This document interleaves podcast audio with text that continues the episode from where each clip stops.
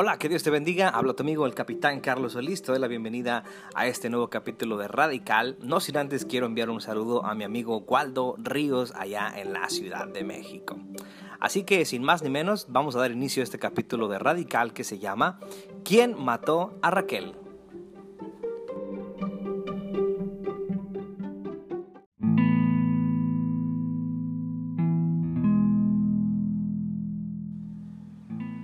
¿Cuántas veces nos hemos visto envueltos en discusiones totalmente innecesarias? ¿Cuántas veces nos hemos comprometido con nuestras propias palabras? Ya sea por haber presumido algo que no tenemos o algo que no somos, o a veces simplemente por el hecho de querer tener la razón, acabamos completamente solos. Yo he estado en muchas juntas este, con diferentes tipos de, equipo en, las iglesias, algunas como invitados, algunas han sido con mis propios equipos en las iglesias que Dios me ha permitido dirigir. Y siempre una observación que les hago es que por favor si van a decir algo que vaya a ofender a alguna otra persona que esté miembro del, del equipo, por favor no lo diga en público, sino que nos los haga saber eh, en privado, ya que a veces puede dañar una susceptibilidad o incluso también, ¿verdad?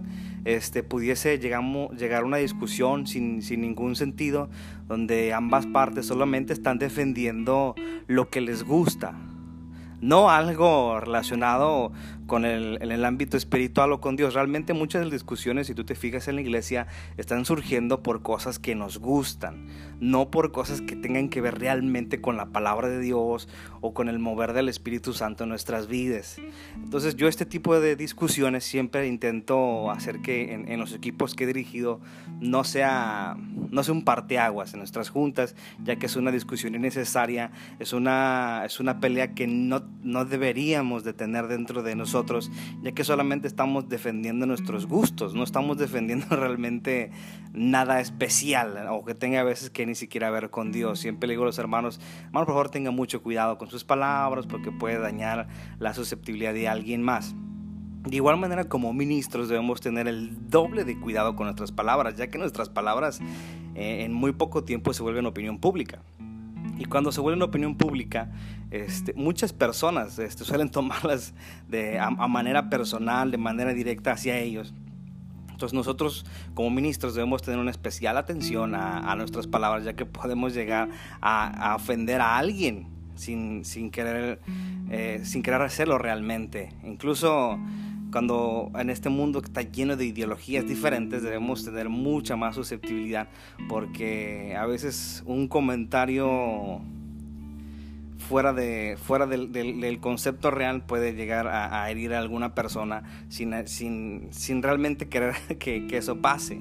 Entonces, algo que siempre he señalado mucho en mis equipos es la ley de la siembra y la cosecha. O sea, si tú empiezas a sembrar odio o empiezas a sembrar ofensas en una persona, no empieces que no empieza a, creer que después vas a cosechar abrazos y amor con ellos. Si tú insultas a alguien, si tú ofendes a alguien, vas a cosechar eso mismo más adelante. Eso mismo pasa con tu familia. O sea, si tú en este momento estás tratando a tus hijos de una manera despectiva, no estás jugando con ellos porque todo el tiempo estás en el celular o estás cansado, este, si, si tu esposa no, no le haces caso en ningún momento, no la llevas a cenar, no le dices te amo, no la acaricias, no nada, no esperes cosechar amor más adelante, porque realmente ah, estás sembrando indiferencia, estás sembrando odio, estás sembrando muchas cosas que después posiblemente te vayas a arrepentir. Y una vez déjame decirte que esa imagen de, del varón frío y calculador no te va a llevar a muchos lados.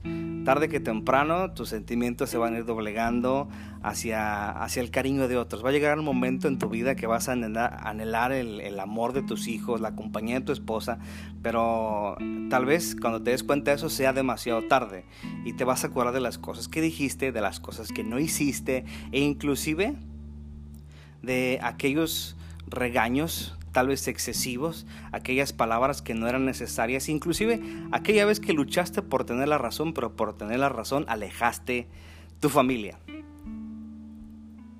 Quiero platicarte el día de hoy acerca de, de Jacob. A Jacob le pasó algo parecido a lo que yo te estoy diciendo.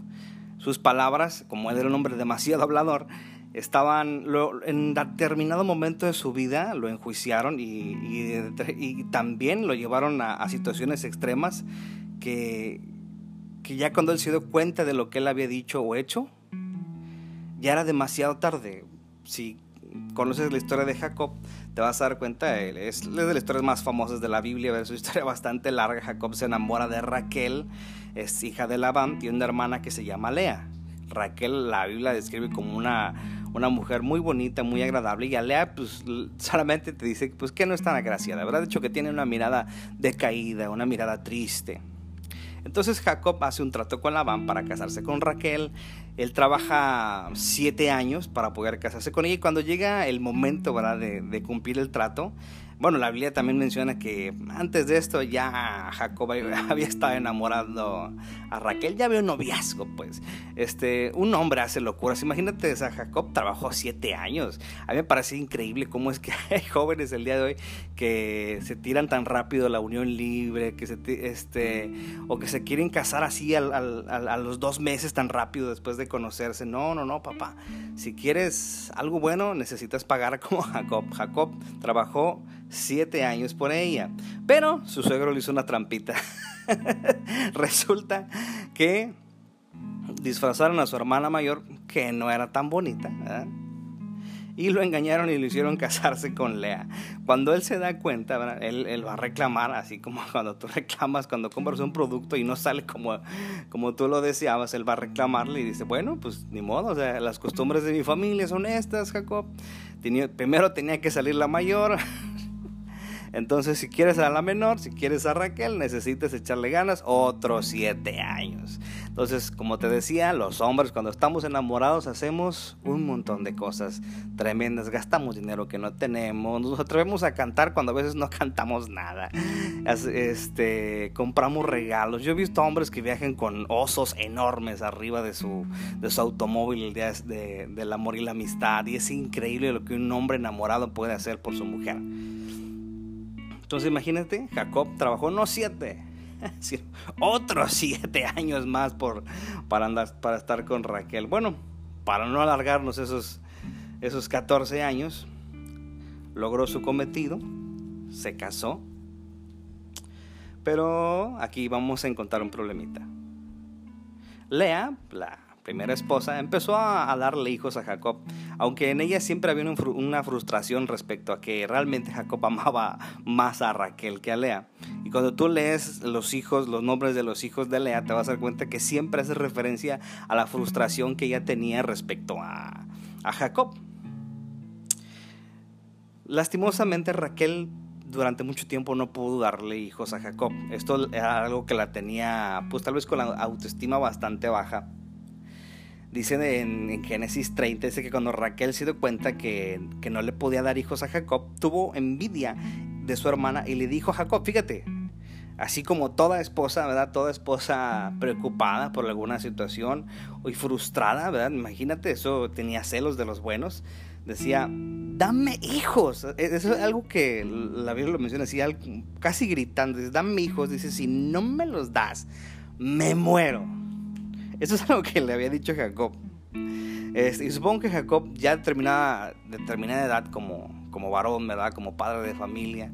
Muchos de los varones, la verdad es que nos hacemos un poquito amargados conforme va pasando el tiempo y nos somos menos tolerantes a, a, las exigencias de, de, de, las personas, específicamente de nuestra esposa, ¿verdad? Y a veces, oh, ¿por qué otra vez estás pidiendo lo mismo? Entonces Jacob contesta en una frase disfrazada de espiritualidad, pero con todo veneno en, en la segunda parte. Eh, en el versículo 2 dice, pero Jacob se enojó muchísimo, muchísimo con ella. O sea, la Biblia, lees la, la, versión internacional este, y dice, ¿acaso crees que soy Dios? Chécate, ¿acaso crees que soy Dios, mujer? Y chécate, ahí va el veneno, ¿eh? Primero una frase muy espiritual, pero luego va el veneno. Y dice, es Él quien te hizo estéril. Uy, un golpe muy bajo a su mujer, por la que trabajó tantos años, o sea, la amaba, pero e, en un arranque de ira, no solamente la hiere, sino yo he llegado a pensar que casi por dentro, en, su alma, la estaba asesinando. Cuando tú lees a partir de, de aquí, Raquel empieza a tener diferentes criadas para entregárselas por mujer a, a, Jacob. Y, van haciendo varios hijos, pero le, traía una y otra y otra y otra. Y era, era algo con, con lo que ella vivía, esta frustración tan grande de que no podía tener hijos. Pues yo creo que cada vez que algo así pasaba, cada vez que ella se enfrentaba al hecho de que no se podía embarazar, este, su frustración llegaba a tal grado que traía a otra muchacha para que tuviera un hijo con él. Entonces, técnicamente las palabras de Jacob retumbaban en su, en su cabeza, en su corazón, por todas partes, a, tal grado que hizo un daño psicológico tremendo.